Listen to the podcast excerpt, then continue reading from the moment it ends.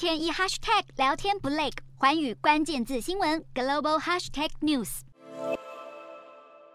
俄罗斯总统普京宣告兼并乌东四地后，马上引来国际社会挞伐。美国总统拜登率先回应，除了对普丁释出严厉的口头警告外，拜登也宣布锁定俄罗斯官员和军火商，施加更严厉的制裁。而欧盟理事会以及美、英、德、法、加拿大、日本与意大利等 G7 国家外长也同声批评俄罗斯公然藐视国际法，并强调绝不承认普丁靠枪杆子逼出来的假公投结果与兼并的任何领土。而在俄国宣布并吞乌东四地后，乌国总统泽伦斯基也随即出招因应，向北约紧急提交入盟申请。另一方面，俄国最紧密盟友之一的中国，至今都还是不愿针对俄国并吞乌东占领区进行表态。专家分析认为，中国因为顾及到俄中同盟，因此选择不与俄国交恶，势必对于自身在欧亚大陆的长期战略利益另有盘算。